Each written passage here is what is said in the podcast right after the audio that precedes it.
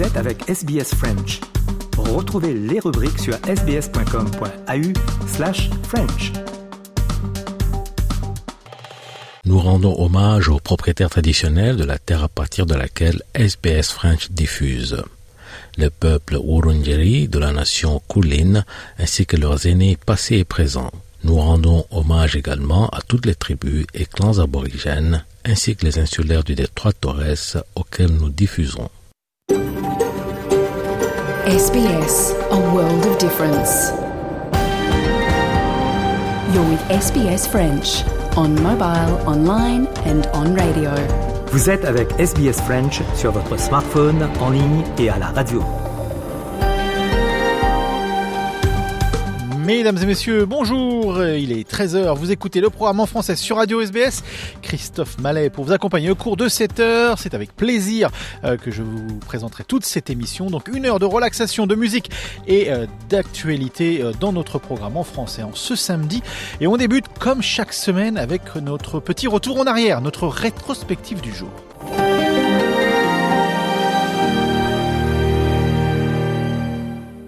Et oui, nous sommes le 20 janvier, direction l'année 1981 pour notre rétrospective. Valentine Saboureau nous raconte la longue attente qui a mené à la libération des 52 Américains détenus en otage par des étudiants iraniens. Une crise qui a tenu le monde en haleine et racontée ici avec les archives de ABC et de l'Institut national de l'audiovisuel. Now, day one. Day one of Ronald Reagan's presidency and day one of freedom for 52 Americans c'est l'histoire d'une crise diplomatique majeure qui prend fin le 20 décembre 1981 au grand soulagement du monde, mais surtout des États-Unis. 52 diplomates et civils américains, retenus par des étudiants iraniens, sont en effet libérés après 444 jours de détention. C'est la fin d'un très long calvaire pour les otages et le début d'un rééquilibrage des forces au Moyen-Orient. 4 novembre 1980, plusieurs centaines d'étudiants islamistes se revendiquant de la ligne de l'imam Khomeini se massent devant l'ambassade américaine de Téhéran et en escaladent les murs. Ils exigent l'extradition du monarque, c'est-à-dire du chat déchu Mohammad Reza Pahlavi, hospitalisé aux États-Unis pour le traitement d'un cancer. Ils ne peuvent rien faire d'autre que de nous livrer le chat et après ça, nous ne voulons plus avoir de relations avec eux. Des marines sont présents, mais ils sont en sous-nombre et ont ordre de ne pas tirer.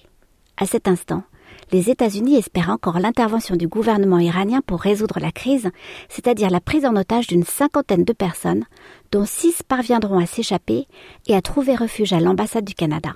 Ils quitteront même le pays de façon rocambolesque en se faisant passer pour une équipe de tournage, histoire qui inspirera le film Argo. Tout devait être réglé en 48 heures, mais les négociations vont patiner pendant plus d'un an. Des documents présentés comme des preuves d'espionnage ont été saisis dans l'ambassade par les étudiants. La population est très remontée.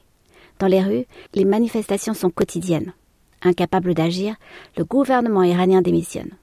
Pendant ce temps, Jimmy Carter tente de jouer sur plusieurs leviers. Il cesse les importations de pétrole, gèle des avoirs iraniens et extrade nombre de ressortissants. Il lance même une opération militaire secrète en avril 1980, sans succès. Après les sanctions économiques, l'Amérique tente la libération par les armes. Opération Eagle Claw qui tourne au fiasco. C'est ici même que l'opération montée par les États-Unis pour délivrer les otages de leur ambassade à Téhéran a échoué. Deux appareils faisant partie du commando se sont télescopés au sol. Bilan, huit morts et plusieurs blessés. Finalement, la situation va se dénouer. Le chat, dont le retour était souhaité à toute force, a été accueilli par l'Égypte et il est mort. L'Irak s'est lancé dans une guerre contre l'Iran et côté US, Reagan arrive au pouvoir.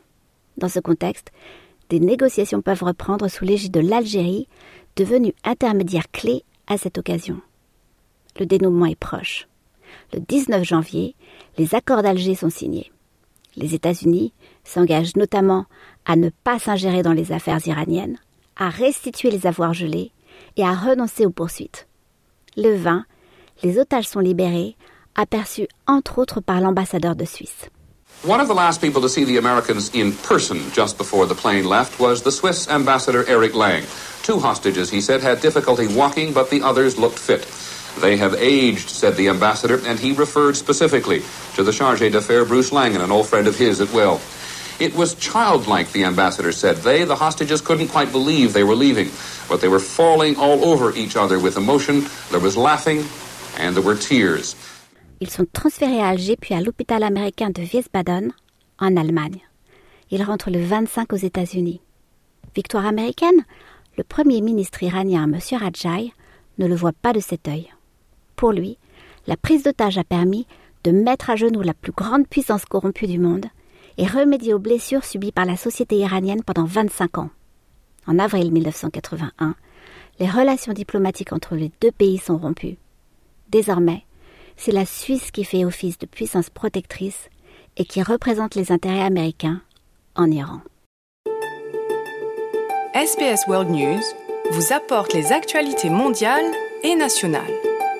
Écoutez les dernières nouvelles à la radio du lundi au vendredi à 18h et regardez notre journal télévisé sur SBS tous les jours à 18h30. Pour plus d'informations, sbs.com.au slash news.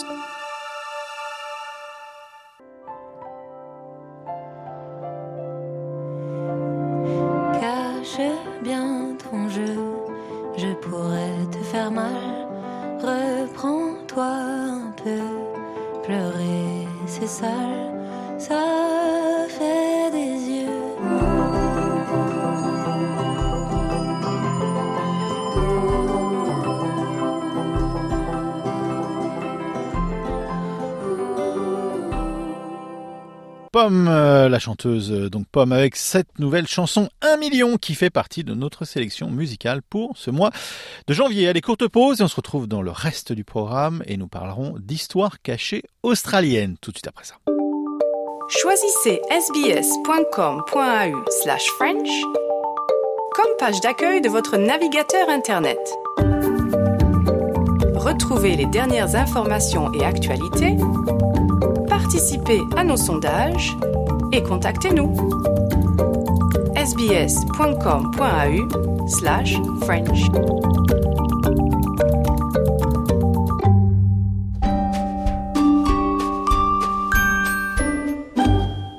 Bonjour à toutes et à tous et euh, bienvenue pour euh, un nouvel épisode de notre série sur euh, l'histoire australienne. Aujourd'hui un nouvel épisode consacré au documentaire Australian Wars. on en a abordé la première partie la semaine dernière et on revient aujourd'hui donc sur le deuxième épisode. Deuxième épisode qui se consacre presque exclusivement à la conquête de la Tasmanie. Alors on est toujours avec l'historien Romain Fati pour parler de tout ça. Bonjour. Bonjour Grégory. Donc dans cette partie du documentaire, on est environ une trentaine d'années après le début de la colonisation, dans les années 1820. Et ce qu'on nous explique euh, au tout début du do documentaire, c'est que c'est une période au cours de laquelle les Anglais, les Britanniques, pardon, euh, accélèrent fortement le, le, peuplement de ces nouvelles colonies euh, australiennes. Il y a toujours, bien sûr, une majorité de convicts qui sont envoyés dans ces nouvelles colonies, mais on, on fait aussi venir beaucoup de gens libres à qui on décrit l'Australie en Angleterre comme vraiment un Eldorado, euh, voilà, avec euh, des territoires immenses, euh, la prospérité pour tous, etc., etc. Sauf qu'en fait, on en a déjà parlé la semaine dernière, sur place, ben, la guerre est partout parce que ben, les affrontements entre les Britanniques d'un côté et les différentes communautés aborigènes sont ben, elles sont partout en fait, sur tous les territoires. Et, d'après ce que j'ai compris de cet épisode, c'est que en Tasmanie en particulier, ça a été euh, très violent. Oui, tout à fait. Et, et, je pense que pour nos auditeurs, il faut rappeler que la conquête de l'Australie ne se fait pas en un jour. Hein. On, on, connaît mieux en France la conquête de l'Ouest aux États-Unis. Hein, où ça avance avec le train kilomètre par kilomètre. Euh, ce qui se passe en Australie, c'est que d'abord, on colonise autour de la région de Sydney, euh, et puis après on forme l'État de Nouvelle-Galles du Sud. Euh, et puis il y a d'autres points d'entrée de la colonisation, euh, la Tasmanie, puis plus tard le Queensland, puis plus tard l'Australie méridionale, et Western Australia, l'Australie occidentale, ne vient vraiment que, vers la fin. Et pour ce qui est de la Tasmanie, une des raisons pour laquelle ça se fait, c'est que la, Terre est, exceptionnellement fertile. Et puis se développe l'idée que si les Britanniques ne s'emparent pas de ces terres, euh, d'autres, suivez mon regard, les Français, seraient peut-être intéressés. Et donc, on a intérêt à coloniser aussi rapidement que l'on peut tout ce territoire avant que d'autres s'y intéressent. Sauf que ce territoire à coloniser n'est pas vierge. Et en Tasmanie en particulier, il y a de nombreux peuples aborigènes qui vivent depuis plusieurs dizaines de milliers d'années. Euh, et donc, euh, quand les Britanniques arrivent pour coloniser la Tasmanie, c'est à peu près le même système que, pour Sydney et la Nouvelle-Galles du Sud. Vous commencez quelque part, et à mesure que vous octroyez des terrains aux anciens prisonniers libérés ou aux personnes qui veulent investir, euh, votre projet colonial avance. évidemment, à mesure qu'il avance, vous empiétez sur les terres des aborigènes. En particulier parce que les terres les plus fertiles, puisqu'elles avaient été rendues par fertiles par les aborigènes, qui les brûlaient assez fréquemment pour faire revenir les animaux, puisque vous, brûlez certains terrains, ce qui va repousser à beaucoup d'énergie et beaucoup de protéines. Donc c'est très bon pour les petits animaux. Et les colons anglais se disent, oh là là, mais regardez toutes ces terres déjà préparées, déjà fertiles, on va, on va mettre des barrières autour. Et bien évidemment, les aborigènes n'étant pas contents de se faire voler leurs terres, résistent, résistent de façon armée. Et donc la colonisation de la Tasmanie, dès le début, est un bain de sang, à la fois pour les aborigènes et, dans une moindre mesure, pour les colons blancs. Ouais. Et alors justement sur ces, représailles euh, aborigènes, euh, si j'ose dire, dans le documentaire, on explique que pendant une partie, euh, on va dire la première partie de l'implantation des, des colons, ils se contentent en général de répliquer à, des gens qui les ont agressés, donc typiquement plutôt des hommes et plutôt des militaires en général, en tout cas des colons qui sont armés. Et apparemment, il y a un moment qui vraiment change complètement la donne, puisque un groupe d'aborigènes va assassiner des femmes blanches qui n'ont rien fait d'autre que suivre leur mari, j'ai envie de dire, et ce moment va être très important parce que le gouverneur de la Tasmanie de l'époque, le gouverneur Arthur, va se servir euh, de cet événement pour en gros faire de la propagande auprès euh, des colons, instaurer un petit peu un climat de guerre chez tout le monde et leur faire comprendre que bah, une installation pacifique, ça n'est pas possible. Et par ailleurs, il va décréter également euh, la loi martiale. Oui, tout à fait. Vous faites bien de rappeler ces, éléments dans, dans cet ordre-là, parce que initialement, effectivement, les aborigènes se contentent de répliquer euh, vis-à-vis des personnes qui leur ont fait du mal, mais à mesure qu'ils comprennent que les colons blancs ne sont pas là pour partir, puisqu'ils viennent avec femmes et enfants, puisqu'ils viennent avec bétail, puisqu'ils construisent des maisons, euh, à partir de ce moment-là, la colonisation n'est pas seulement la figure du soldat, elle devient la figure de la personne non aborigène finalement. Et donc il y a une escalade dans la violence. Et évidemment, euh, du point de vue européen, euh, tuer des femmes et des enfants euh, est absolument inacceptable, bien que ces personnes fassent partie du projet colonial. Hein, c'est important de le rappeler. Euh, donc ce qui, ce, ce, qui se passe, c'est que euh, Madame Goff ainsi que deux de ses filles de mémoire se font tuer euh, ce qui génère un émoi absolument considérable euh, en Tasmanie, puisque euh, soudainement, ce ne sont plus simplement les hommes qui sont inquiets, ce sont les hommes, les femmes et les enfants. Et se pose la question des, représailles. Et donc, le gouverneur Arthur, George Arthur, promulgue la loi martiale. Et en fait, ce qu'il fait, c'est assez simple. Hein. C'est voilà comme une loi martiale typique. Euh, vous déclarez qui a le droit de circuler de quelle heure à quelle heure et qui n'a pas le droit de circuler. Bien évidemment, qui n'a pas le droit de circuler, ce sont les aborigènes, dans une zone qui couvre à peu près plus d'un tiers de l'île, ce qui est gigantesque. Hein. Donc on les interdit de présence chez eux, sous peine d'être euh, arrêtés, euh, détenus, voire tués. Hein, donc il y a une montée en grade de, de, la violence à partir de, de, cette attaque, mais qui en fait est une parmi d'autres, si vous voulez. Il faut bien comprendre que dans les années euh, déjà 1830, euh, vous avez à peu près 25 000 colons blancs. C'est gigantesque par rapport à la population aborigène qu'on a du mal à estimer. C'est une colonisation qui va très vite.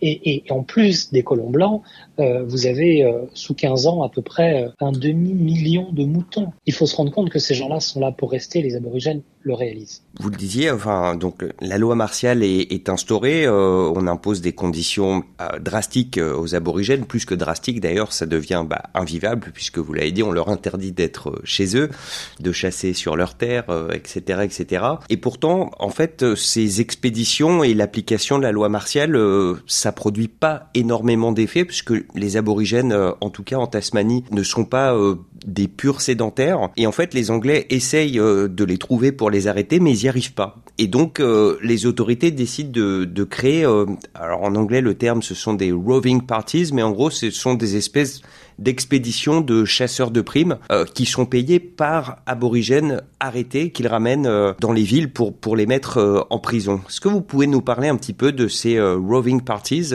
qui les composent et quel rôle elles ont dans dans cette colonisation? Alors, qui les compose des, des, colons blancs extrêmement motivés, des prisonniers hein, qui ont besoin d'argent et qui ont surtout besoin d'un pardon, mais aussi des hommes libres hein, qui souhaitent obtenir des terres, obtenir des faveurs du gouvernement de Tasmanie.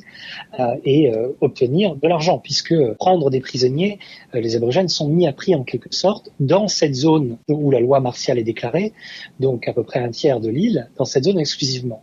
Et euh, ce qui s'est passé, c'est qu'en fait, effectivement, au début, le, le, gouvernement se dit, on va pouvoir envoyer l'armée et arrêter. Mais c'est comme envoyer l'armée en Algérie ou pendant la guerre du Vietnam. Vous êtes face à des tout petits groupes extrêmement mobiles. Vous n'avez aucune chance, entre guillemets.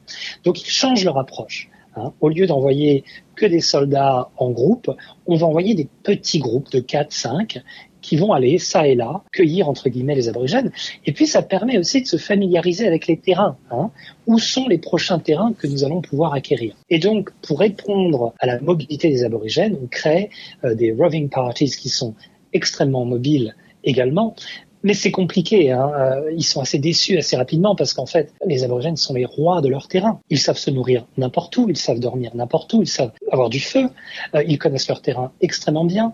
Ils n'ont pas besoin euh, de, de, de, chercher de l'eau pendant des jours puisque ils, connaissent tous ces endroits.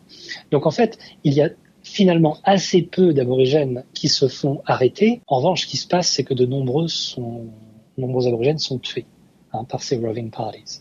Donc la mission, c'est on va les chercher pour les arrêter, de sorte à leur faire peur pour qu'ils sortent euh, des frontières où la loi martiale a été imposée, mais euh, à la marge, si on ne peut pas les arrêter, on va quand même les tuer. Hein. Et donc, ça dépasse le projet du gouvernement.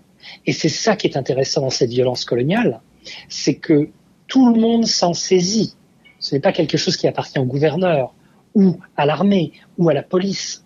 C'est quelque chose que tout les convicts, tous les hommes blancs, libres ou non, un processus auquel ils participent. Donc, c'est pas seulement une violence légale, c'est un processus de colonisation qui est extrêmement violent, qui est génocidaire en réalité, et euh, qui, qui avance à mesure que les aborigènes sont capturés, tués et repoussés de leur terre.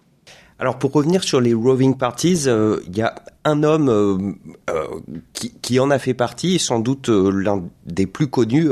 il est connu notamment parce que plus tard il va fonder la ville de Melbourne. Il s'appelle John Batman. Rien à voir avec Gotham City. C'est pour ça que les Australiens en général le connaissent parce qu'il a fondé la ville de Melbourne, mais on connaît moins la partie de sa vie où il était en Tasmanie. Et ce qui m'a surpris, moi, c'est que dans le documentaire, on le décrit comme un tueur en série. Euh, ce, type est un affreux, hein. c'est un meurtrier.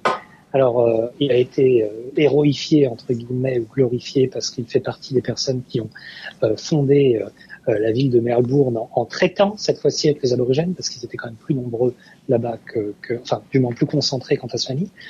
Mais dans sa, dans ses plus jeunes années, effectivement, il chassait les aborigènes en Tasmanie.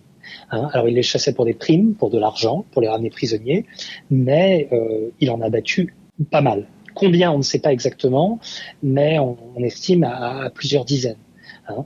Et, il a même poussé le vice à recruter des aborigènes de Nouvelle-Galles du Sud qu'il a fait venir avec lui en Tasmanie pour suivre les traces des aborigènes de Tasmanie. Parce que l'homme blanc n'arrivait pas nécessairement à comprendre les mouvements des aborigènes, n'arrivait pas à détecter les traces, le mouvement des pas, la direction, etc.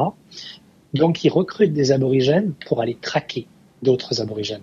Hein. Et bien évidemment, vous imaginez que les aborigènes qu'il a recrutés pour ça n'étaient pas des hommes libres. Donc on, est, euh, oui, on est dans l'affreux On est dans l'affreux qui est documenté, qui a été archivé. Il a quand même écrit là-dessus. Il y a, des, il y a des témoignages. C'est pas des histoires euh, fantastiques euh, euh, de gauchistes, activistes, pro-aborigènes. Pas du tout. C'est une réalité historique documentée, prouvée. N'importe qui peut aller consulter ces archives-là en Tasmanie, que ce soit aux archives de l'État ou aux archives fédérales australiennes qui ont aussi une branche, enfin une section à Hobart. Vous écoutez le français sur Radio SPS. Pour toutes les guerres qu'on s'est faites, des fêtes, foi dans nos têtes par tous les temps, les vents, tous les cerfs-volants, envoyés, envolés, les ailes arrachées obstinément.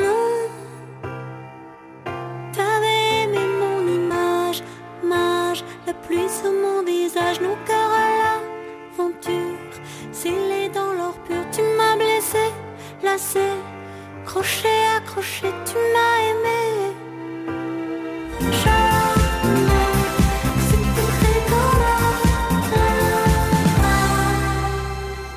Juliette euh, Armanet et cette chanson Qu'importe qui fait partie de notre sélection musicale pour ce mois de janvier. Allez, courte pause et on se retrouve dans le reste du programme. Vous écoutez le français, vous êtes sur Radio SBS, bien sûr. À tout de suite. SBS World News vous apporte les actualités mondiales et nationales. Écoutez les dernières nouvelles à la radio du lundi au vendredi à 18h et regardez notre journal télévisé sur SBS tous les jours à 18h30. Pour plus d'informations, sbs.com.au slash news. La deuxième partie de notre histoire cachée continue donc cette histoire, ce retour en arrière sur les guerres australiennes avec Romain Fati et Grégory Pless. Donc voilà, un véritable affreux.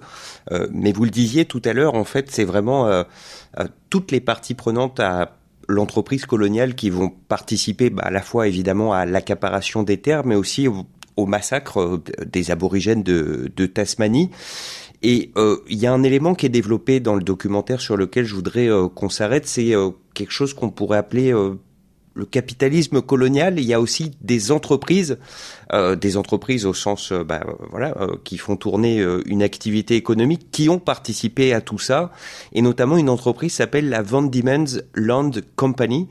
Est-ce que vous pouvez nous parler un petit peu de cette entreprise? L'activité économique est centrale dans le projet colonial, qu'il soit le projet colonial euh, britannique, euh, euh, Dutch, français, hein, ça vient avec. C'est-à-dire qu'à l'époque, on sort du mercantilisme, on commence à voir les prémices de la révolution industrielle, on arrive dans, dans un tout début de capitalisme, et on considère que les ressources sont finies, hein, qu'il y, a des ressources limitées sur la Terre, et qu'à partir de ce moment-là, il faut s'en servir et en prendre le plus possible, et que ces ressources sont acquises par l'acquisition de la terre. Donc, au cœur du projet colonial, de l'expansion coloniale, il y a non seulement un projet politique d'empire, de grandeur et d'enrichissement, euh, et euh, bien sûr d'agrandissement des armées, euh, du peuple, des richesses en métropole. Et pour pour réaliser cela, il faut des bras, hein, donc les prisonniers, mais aussi les hommes libres, les hommes libres qui amènent des capitaux, et surtout des entreprises privées qui vont investir. Et le cas de la Tasmanie est un cas typique. Hein. On accorde, je crois, plus de 100 000 hectares. Enfin, faut, faut, imaginer ce que c'est à une entreprise pour aller euh, essentiellement euh, euh, produire de la laine et, des moutons. Et donc cette entreprise arrive, euh, commence à établir des barrières. C'est une propriété privée et, euh, et les hommes qui y travaillent euh, tuent, exterminent enfin c'est plus que tuer, oui, là, c'est exterminer. C'est-à-dire qu'ils chassent les aborigènes de ces terres, mais il ne s'agit pas de leur dire, euh, s'il vous plaît, quittez les lieux. On les chasse, on les traque, et on les tue. Au fusil, à la hache, on les jette dans des de, falaises. Tout ça également est euh, documenté. Alors je pré précise à propos de cette entreprise que elle existe toujours. Elle a changé de nom depuis et de propriétaire, mais euh, il y a toujours un territoire dans le nord-ouest de la Tasmanie qui appartient à une entreprise qui fait de l'activité pastorale qui vaut plusieurs centaines de millions de dollars. Comme quoi, euh, les choses ont fini par changer parce que j'ai lu également que bah, dans ses premières années euh, d'installation, en fait, la ferme est extrêmement mal gérée et qu'apparemment pendant plusieurs années, l'abattage des arbres et la vente du bois pour bah, mettre en place des champs pour que les moutons puissent paître rapporte beaucoup plus d'argent que euh, la vente de laine parce que eh bien les gens qui gèrent cette ferme euh, sont des éleveurs euh, catastrophiques. Une, une, petite question qui vient en parallèle, on sait que en Tasmanie aujourd'hui, il y a quasiment plus aucun euh, aborigène, quelques descendants, mais euh, pour le dire de façon un peu crue, euh, des Noirs, ils ont tous disparu de, de la Tasmanie. Et j'avais lu quelque part que, un petit peu comme pour les Mayas en Amérique centrale, on expliquait que de toute façon, cette civilisation était, au moment où les Espagnols arrivent, déjà sur le déclin et que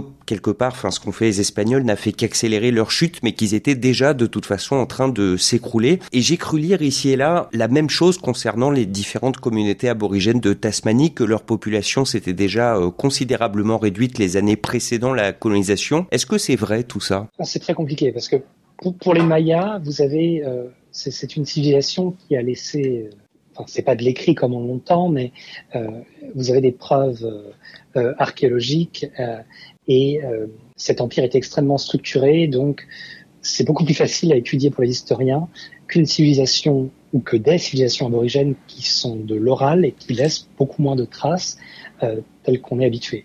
Donc euh, que l'empire euh, maya soit sur le déclin ne veut pas nécessairement dire que tous ces gens-là étaient condamnés à mourir. Or, avec l'arrivée des Espagnols et surtout avec l'arrivée des maladies, 90% hein, de ces personnes meurent. Et le reste on les abat. Et c'est pour ça qu'en fait, euh, il y a euh, toute la traite euh, esclavagiste de l'Atlantique, parce que, ayant tué toutes les personnes sur place, on n'a plus personne pour les forcer à faire du travail dans les champs de coton, de canne, etc. La traite esclavagiste qui vient d'Afrique vers l'Amérique du Sud, puis les Caraïbes, elle s'explique parce qu'en fait, les Espagnols ont déjà anéanti quasiment tout le monde.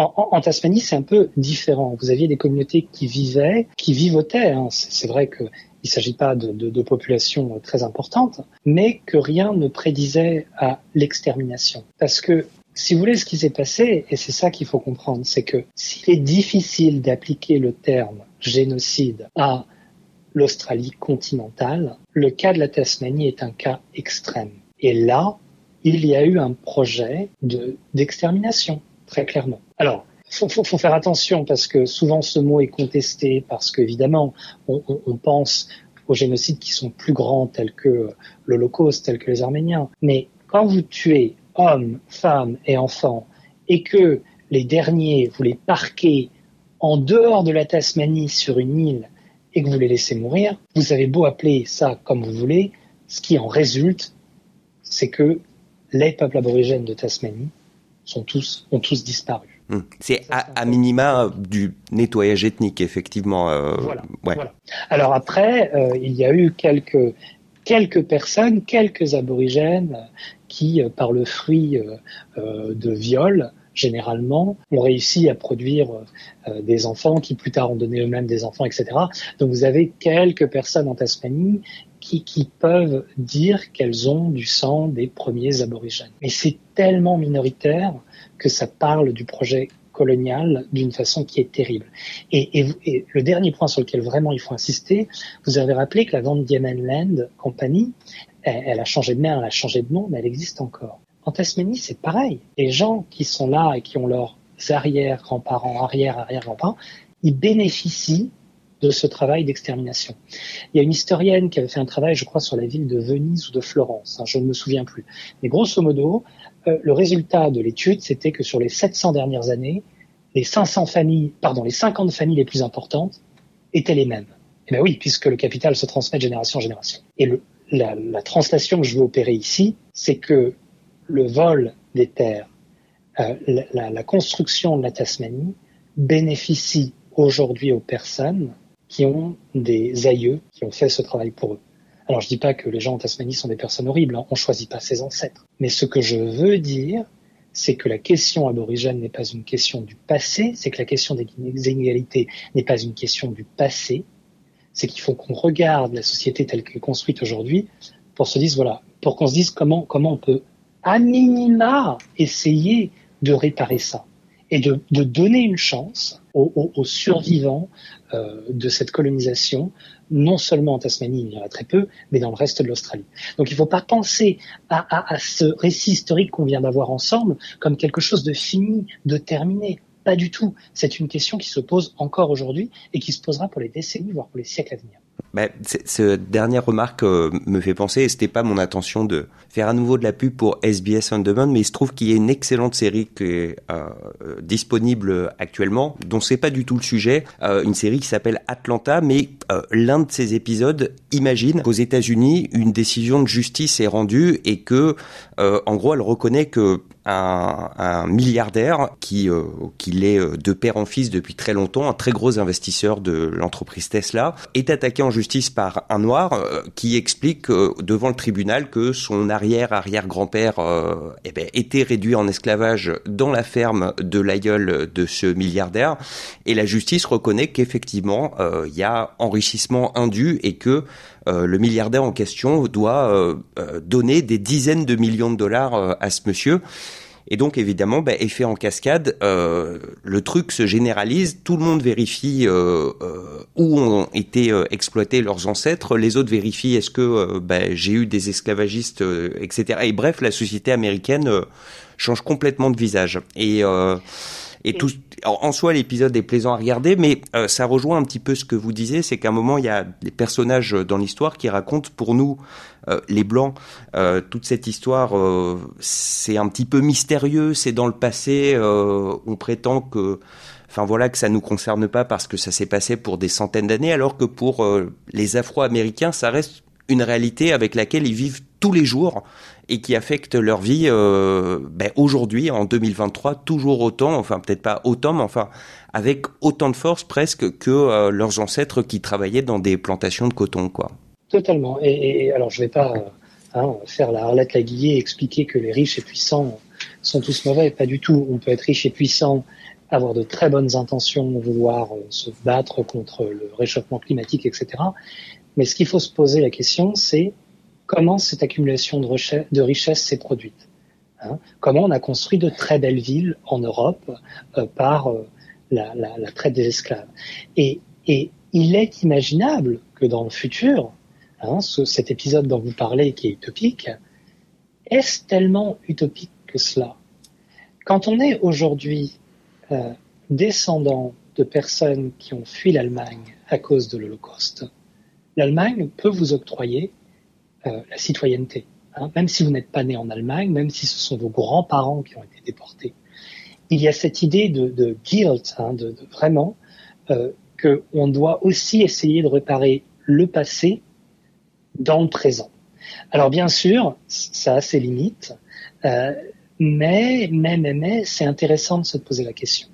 Dans, dans quelle mesure peut-on réparer les inégalités? On ne pourra jamais changer le passé, hein, très clairement mais on peut essayer d'atténuer les inégalités qui se sont accrues à cause de ces expériences passées où certains ont, dominé, ont violé, ont tué, ont dessaisi euh, des habitants premiers de leur terre. Donc c'est des questions qui, qui sont très dures parce qu'elle demande à chacun de se regarder dans le miroir. Eh bien, merci beaucoup euh, Romain Fati pour ce nouvel épisode. Euh, on en aura un tout dernier lié à ce documentaire Australian Wars que on vous recommande une nouvelle fois de, de regarder. C'est vraiment intéressant et on apprend beaucoup de choses sur les origines de l'Australie euh, qu'on connaît aujourd'hui. Euh, ce dernier épisode, c'est un petit peu l'épisode du Far West puisque on va partir bah, à la conquête du Queensland et de l'Australie occidentale. Et là aussi, euh, bah, les choses euh, ont été euh, très brutales. on en reparlera très prochainement avec vous. Merci encore, Romain Fati. Je vous remercie. Très bonne journée à vous.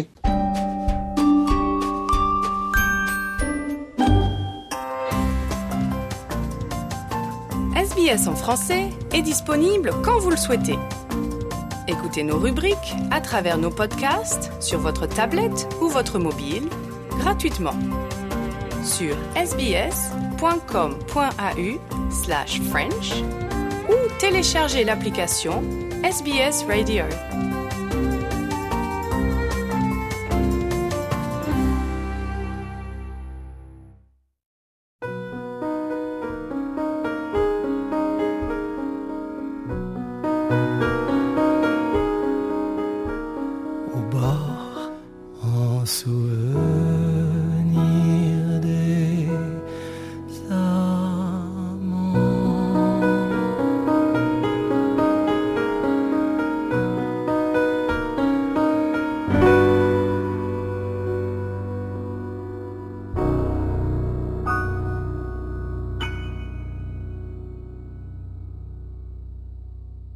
Dominica au bord du long fleuve tranquille. Vous écoutez le programme en français sur radio SBS. Courte pause, on se retrouve dans quelques instants. SBS en français est disponible quand vous le souhaitez. Écoutez nos rubriques à travers nos podcasts sur votre tablette ou votre mobile gratuitement sur sbs.com.au slash French ou téléchargez l'application SBS Radio.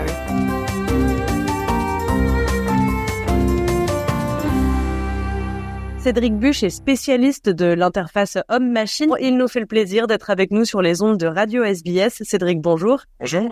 Avant tout, pour commencer, qu'on comprenne bien en quoi consistent vos travaux. Alors nous, on travaille euh, sur de la robotique sociale. Donc il s'agit de robots humanoïdes, des robots qui ont euh, des jambes, euh, des bras, une tête, voilà, qui ressemblent un petit peu à un humain et qui sont euh, en interaction avec l'humain. C'est-à-dire que c'est des robots qu'on souhaite mettre chez des personnes, chez vous, dans un appartement, dans votre salon, de façon à interagir avec vous et à, éventuellement vous aider à faire certaines tâches.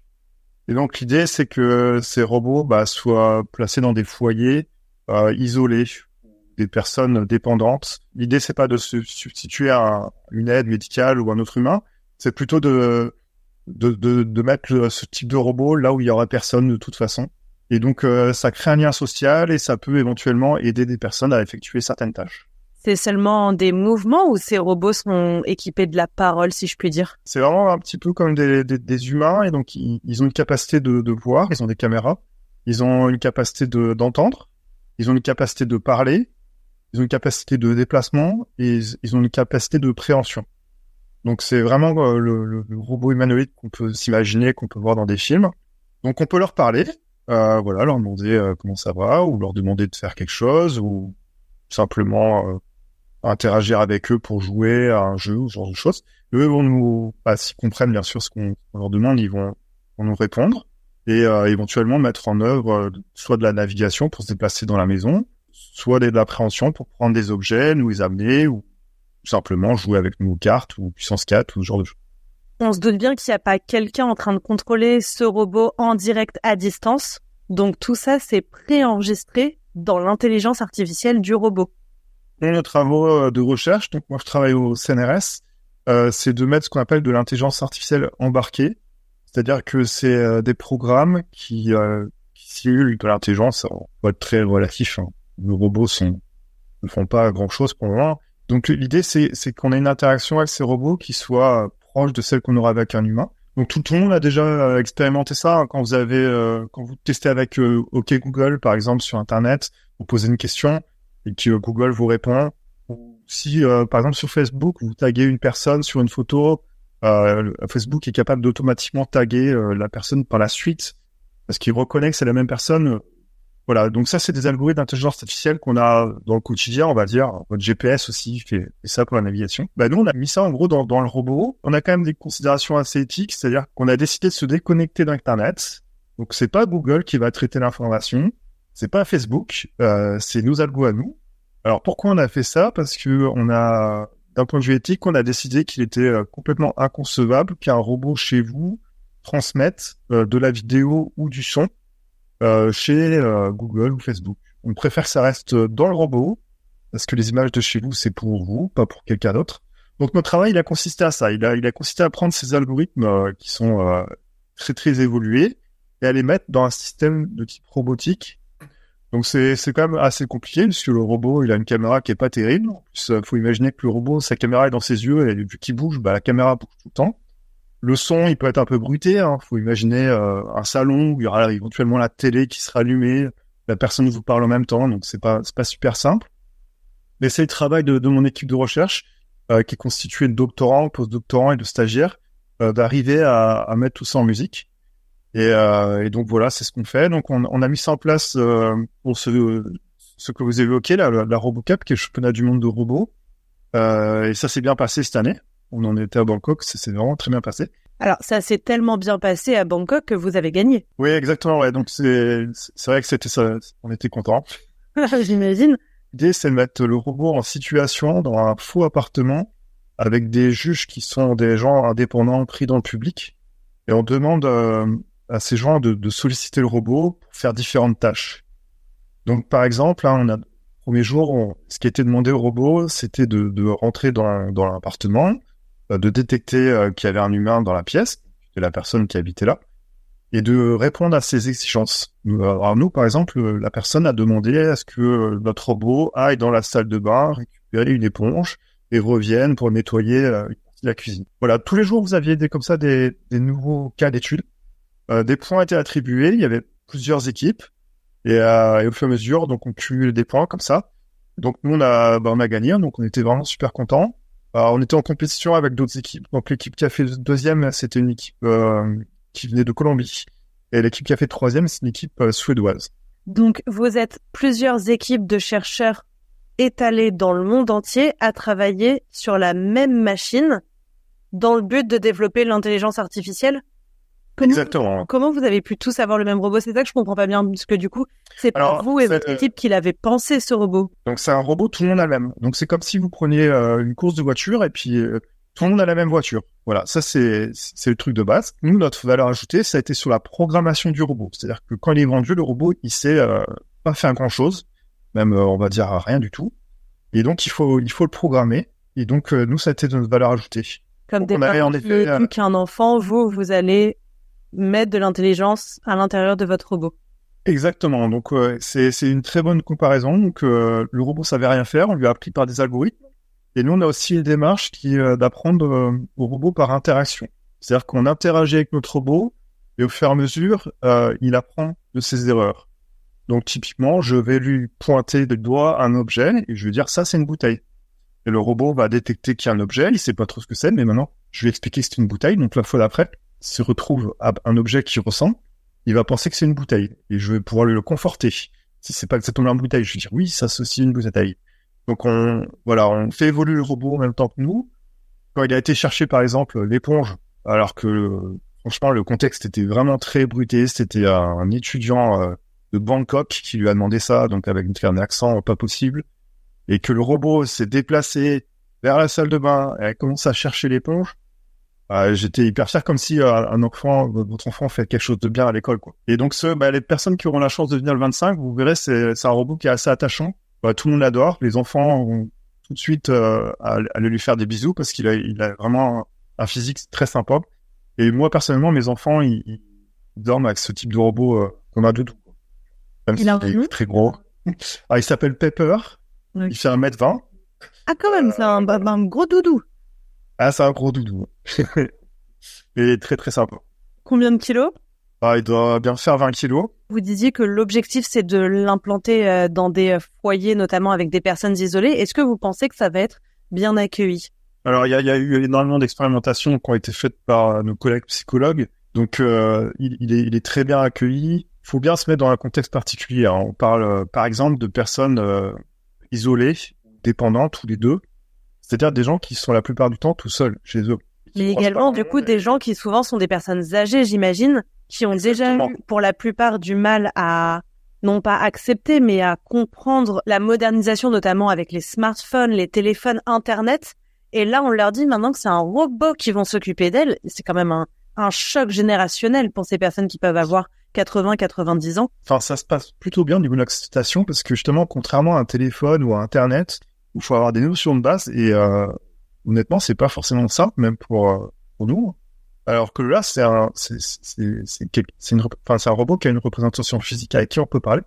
Donc c'est des choses qu'on fait habituellement, c'est-à-dire parler à quelqu'un, on le fait quoi. Donc là, c'est pareil, euh, c'est-à-dire qu'on n'a pas de, de, barrière technique. La barrière technique, euh, c'est nous qui l'avons, c'est nous chercheurs qui l'avons cassée. Donc dans ce cadre-là, ça se passe bien. Alors, ça se passe même bien en entreprise. Alors ça, c'est autre chose. Alors ça, c'est très surprenant par contre. J'ai par exemple été dans, une entreprise euh, au centre de la France où on a planté ce genre de robot euh, à la place des humains. Et les humains, en fait, devaient superviser les robots. Et en fait, les caractéristiques de tous ces gens en entreprise, il y avait à peu près 50 personnes, c'est qu'ils avaient tous été opérés des deux épaules. Ils avaient un travail extrêmement manuel, ils devaient euh, déplacer des bouteilles. Et à force, avec le temps, bah, les, les, épaules étaient bousillées. Et donc là, ce qu'on leur a proposé, bah, c'est arrêter de faire ça. C'est pas bien qu'un humain fasse ces gestes répétitifs. C'est très mauvais pour sa santé. Ce qu'on vous propose, c'est un robot va le faire à votre place. Et vous, vous allez surveiller le robot. C'est-à-dire que si le robot fait quelque chose de mal, ou s'il y a un problème de sécurité, ou s'il il s'en sort pas avec ses bouteilles, bah là, vous allez stopper le système, euh, vous allez faire donc des, des, tâches un peu plus intéressantes entre guillemets. Et en fait, les gens étaient euh, hyper contents quoi. Et, euh, et, ça a résolu un certain nombre de problèmes, euh, notamment physiques. Et en fait, il y a même eu des la création d'emplois. Parce qu'en fait, pour s'occuper de ces robots, il faut bien comprendre qu'il y a donc quelqu'un doit surveiller le robot, mais il y a aussi des gens qui doivent les maintenir. Comment on maintient une, voiture C'est-à-dire y a un entretien à faire, un peu comme une révision. Et, euh, finalement, ça s'est vraiment bien passé. Est-ce que là, on parle plutôt de court terme, moyen terme, long terme? Dans combien de temps on pourra voir Pepper? Chez des gens Alors, Pepper, euh, notamment en France, il y a des expérimentations. Donc, les, gens qui sont allés dans des concessions Renault, euh, il y a tout le temps un Pepper à l'accueil, à l'entrée, donc qui fait pas grand-chose, mais euh, c'est une expérimentation. Dans certaines gares SNCF aussi, il y a certaines banques, donc c'est SoftBank Robotics hein, qui a racheté ce robot, donc c'est une banque qui, euh, pareil, n'avait plus personne à l'accueil. Bah, plutôt que d'avoir plus personne à l'accueil, ils ont mis leur robot. C'est pas du court terme sur des tâches cognitives. Là, c'est du court terme sur des tâches très simples, voilà, de type automate. Alors sur des tâches un peu plus élaborées, euh, c'est plus du long terme. Mais bon, on le voit, la voiture autonome, etc., c'est ce qu'on appelle long terme, c'est-à-dire dans 10-15 ans. Hein. Merci beaucoup, Cédric. De rien.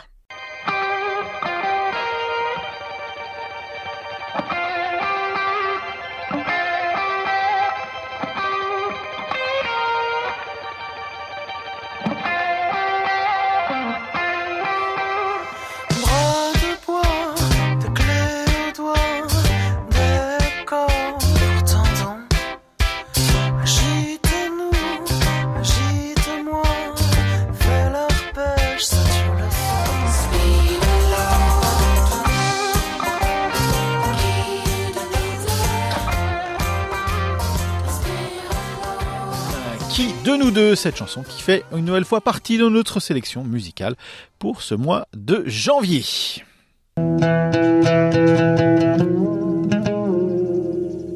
C'est la fin de notre programme, merci de l'avoir écouté. Un prochain rendez-vous, c'est donc demain à 13h avec notre émission en français, bien entendu, et sur notre site internet sbs.com.au slash. Je vous rappelle l'horaire de nos programmations dans la semaine, mardi et jeudi à 13h également. Bon après-midi à tous et bon appétit si vous êtes toujours à table.